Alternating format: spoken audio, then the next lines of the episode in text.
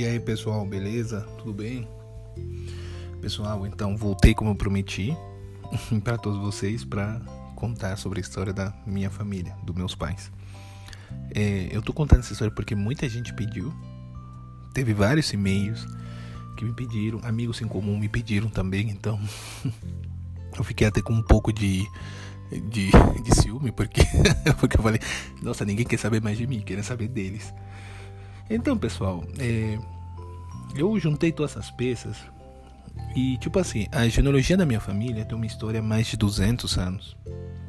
Que eu tenho conhecimento da minha família, porque é, sempre foi passado de geração em geração nossas histórias. Pra, porque você sabe, um, um homem que sabe sua história não comete os mesmos erros. E eu quero avisar vocês que se eu ficar com a voz meio emotiva durante as histórias, quero que vocês saibam que não é porque eu não é porque eu tô meio triste, senão que a própria história me motiva muito, porque é, me faz lembrar a, a, história do meu sangue, da minha família, né? Então eu fico meio emotivo com isso às vezes, em certas partes. E outra coisa, eu vou voltar um pouco mais atrás da história da minha mãe para vocês entenderem o que, que aconteceu, como que foi, como que foi tudo. Eu vou começar esse capítulo falando da minha mãe, tá? Eu vou chegar até a parte que ela conhece, é, ou seja, até, até a parte que ela conhece meu pai. Finalizo e começo a falar do meu pai. Eu vou pegar 15 minutos no podcast, 15 minutos do podcast para todo, todo 15 minutos pronto, cancela, já faço o outro e vai indo para poder melhor entendimento, tá bom? É, eu vou também, pessoal, falar, vou demorar um pouco, sabe, tá explicando para vocês o local para vocês terem mais ou menos uma ideia de como que é, porque essas duas histórias acontecem em dois países diferentes, com culturas diferentes, com coisas diferentes. Então, vou tentar poder explicar para vocês pouco a pouco para vocês poderem entender bem a história. E também eu quero falar para vocês que a história da, da família assim, dos meus pais no passado, né, é uma história cheia de sangue, dívidas do passado, traição, tristeza, nervosismo, desespero Entendeu? É uma mistura de coisas que aconteceram, sabe? É uma mistura de de sentimentos. É uma coisa assim que vocês mesmos vão escutar e vão saber, nossa, como que acontece as coisas, né? Como que é possível acontecer as coisas assim tão rápido e ao mesmo tempo de uma forma tão triste, né? E então, galera, vamos começar, tá? É, vamos voltar pro ano 1900, tá? Bem antes da Segunda Guerra Mundial. E antes de tudo, eu quero explicar para você o local. E nós vamos voltar para o Peru antigo, o país Peru. Peru é um país que tem atualmente 30 milhões de habitantes, é um país pequeno. Ele é do tamanho, se nós fôssemos comparar aqui no Brasil, se você pegasse Minas Gerais, Espírito Santo é o tamanho territorial do Peru. O Peru tem uma, uma grande capital que é Lima, que é onde onde eu estudei, que eu já comentei aqui no podcast, em Miraflores, já morei lá, nossa, uma cidade lindíssima. E lá o pessoal fala espanhol. E também é, hoje em dia a economia lá está muito boa. Praticamente, atualmente, nos tempos de hoje, 2020, a moeda de lá vale mais do que aqui no Brasil. Então é um país assim que passou por várias coisas na etapa dele, dele, entendeu? Então foi um país que foi crescendo aos poucos porque teve muitos problemas bélicos, um problema histórico muito grande, um problema de colonização. Se vocês quiserem saber mais sobre a história do Peru, mandem um e-mail para mim que eu vou fazer um podcast só contando a história do Peru para vocês saberem o que, que é a história do Peru. O Peru é o Peru é a civilização dos Incas, é a civilização mais inteligente do mundo que foi uma das pioneiras em construções, tanto que construiu Machu Picchu. E então, hoje em dia é um país assim que pouco a pouco foi se arrumando. Então, vamos numa cidade chamada Ayacucho. Ayacucho é uma província do Peru. Ayacucho, é, lá fora do Brasil, nós usamos o nome de província para quê? Província se dá o nome de estado. Só que como os estados lá são muito pequenos, não chega a comparar um estado aqui no Brasil, então nós chamamos eles de província. É, muitos estados no Peru, por exemplo, tem estado no Peru, províncias que tem 100 mil habitantes. Aqui no Brasil, 100 mil, uma cidade tem. Então, você está vendo o tamanho que são, são províncias pequenas. E naquela época era muito mais pequeno, porque nós estamos falando de uma época que no Peru não moravam nem, nem 19 milhões de habitantes. Uma população muito pouca, pequena. Então, vamos voltar para lá. Minha mãe, é, ela tem a mãe dela, que seria minha avó, o nome dela é Joana. Minha avó Joana, ela tem uma história assim de vida um pouco complicada. Então vamos começar com ela para vocês entenderem. Minha avó Joana, ela é filha de sete irmãos. Ou seja, ela, ou seja, ela nasceu, ela tinha sete irmãos e ela é gêmea. Ela nasceu, ela era gêmea. Acontece que a família dela morava na como, como nós poderíamos falar aqui no Brasil, na zona rural, né, no sítio. E os pais dela eram agricultores. A agricultura naquele, naquela época antiga era no arado, né?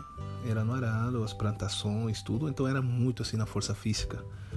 E lamentavelmente naquela época os pais dela tinham vários problemas sérios. Um dos problemas assim entre eles era muito o ciúme do pai dela pela mãe.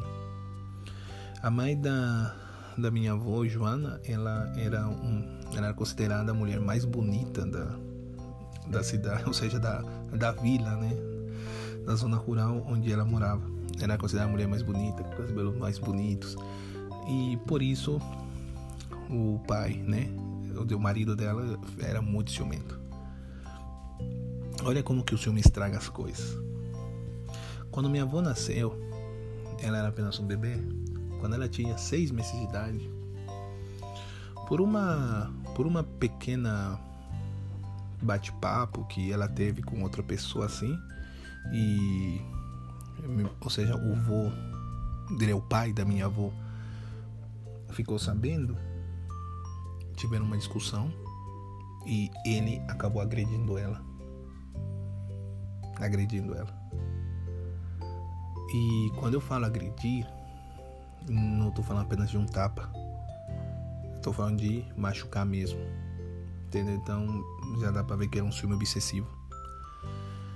Quando aconteceu isso, a mãe dela saiu chorando, disparada pra a casa da comadre dela, né? Foi lá e ela foi contar o que tinha acontecido, né? O que tinha acontecido. Ela estava com muita raiva, tristeza, né? Do que tinha acontecido. E, e ela estava. A, a comadre estava, sabe? Falando para ela: não fica assim, filha, não, você não pode ser assim, deixa. Uma briga que aconteceu, vocês não, você não pode ficar assim desse jeito. Aí ela falou: não, eu, eu vou, eu, eu vou ficar com ele por causa dos meus bebês, que seria minha avó Joana e o irmão dela, que eram gêmeos. Eu vou ficar, eu vou ficar com ele por causa dos meus bebês, porque meus bebês acabaram de dizer assim, eu não posso abandonar eles. Depois de ter um pouco com um pouco um pouco ter ficado mais calma, né? Ter ficado mais calma, ela saiu da casa, tava voltando para casa dela. E como que é a ironia do destino? é, todo mundo fala que ela escutou uma voz chamando ela. É, antes de começar esse áudio, eu tinha que explicar para vocês que o Peru é um país místico.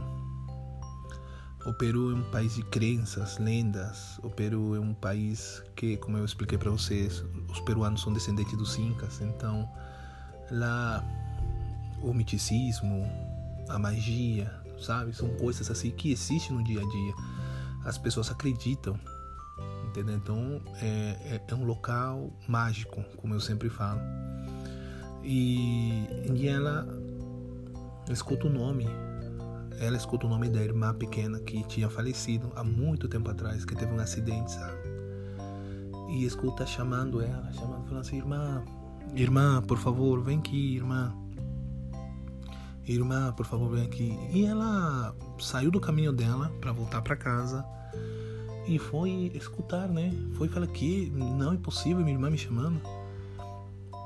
E ela andando, andando, andando, andando, é, chegou perto de um rio.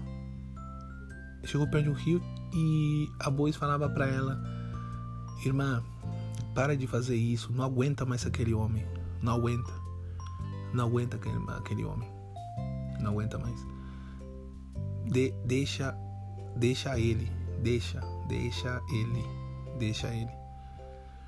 E, e ela fala assim: Não, que isso? Como que pode ser isso? Entendeu? E isso aconteceu um dia antes que ela faleceu.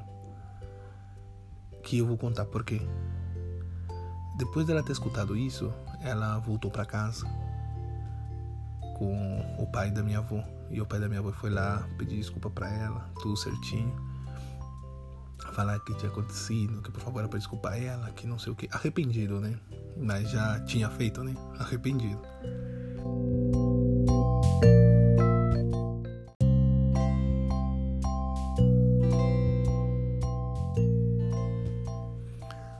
Ele veio pedir desculpa, né? Todo arrependido pelo que tinha feito e.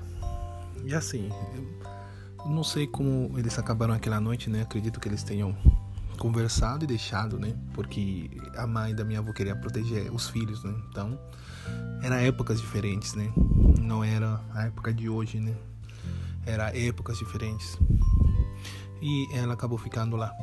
No outro dia, eh, o local onde eles moravam era tipo uma fazendinha. Eles criavam animais tudo.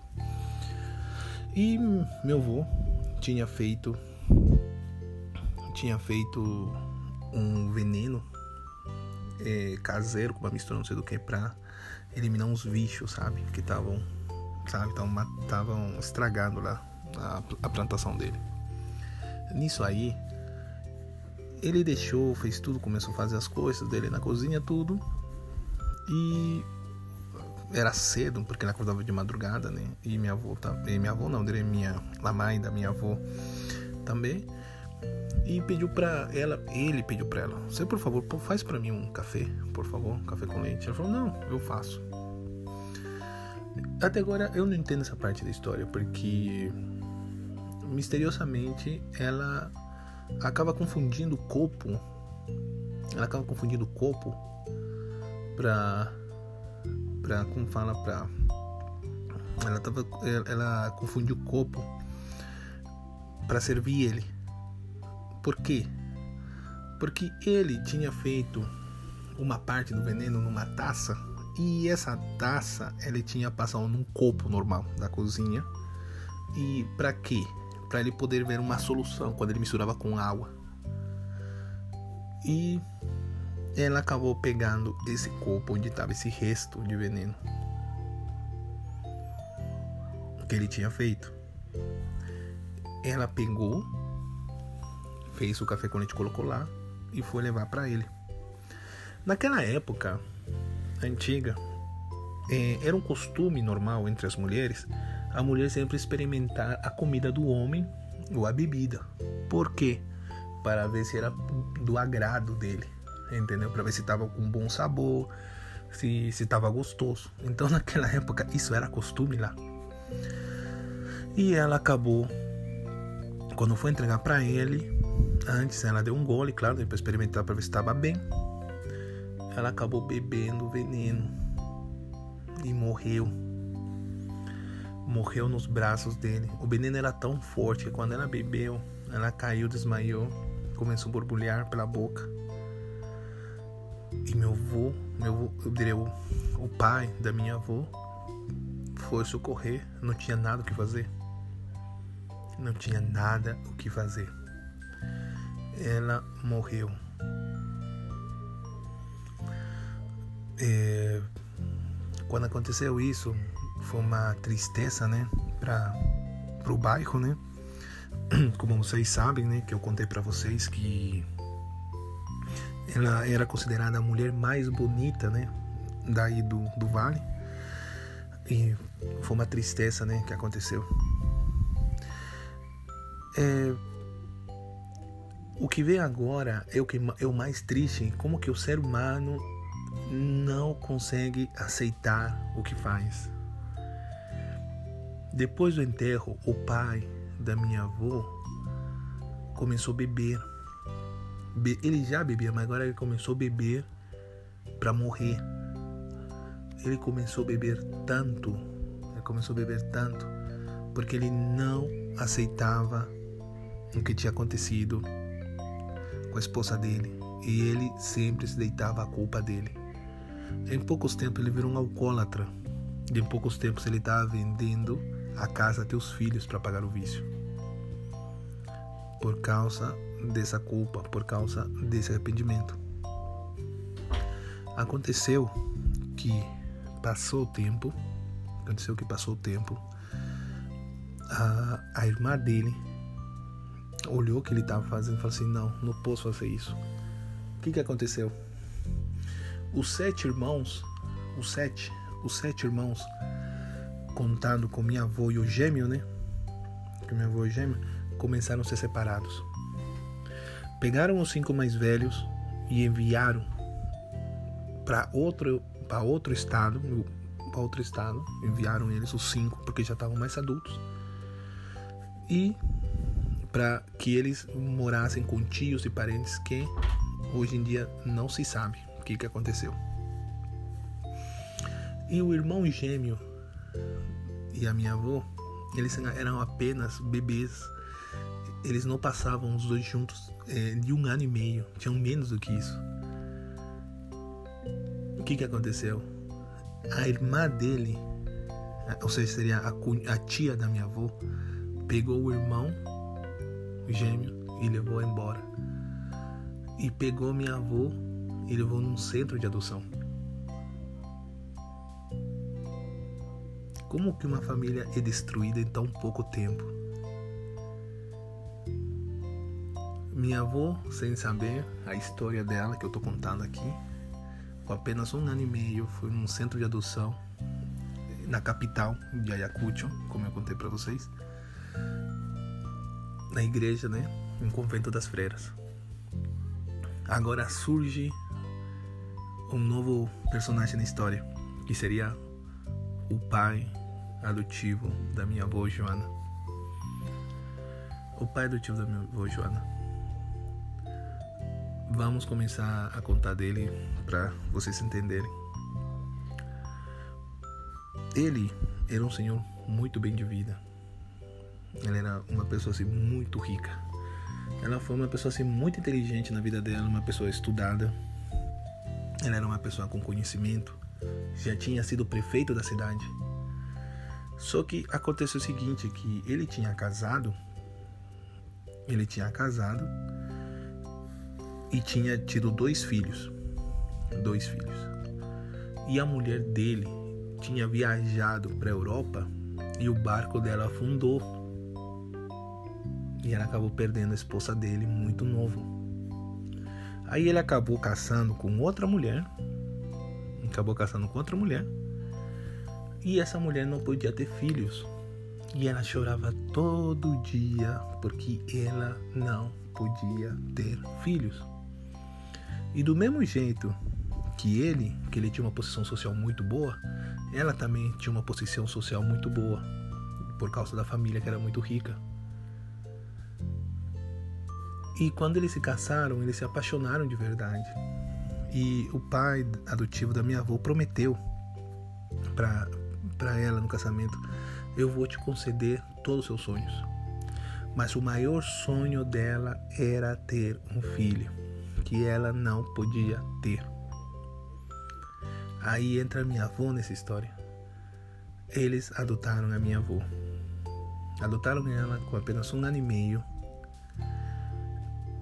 colocaram o nome dela de Joana, porque eu apresentei ela com o nome de Joana, mas o nome verdadeiro dela não é Joana. Eles que alteraram e colocaram o nome de Joana. E assim.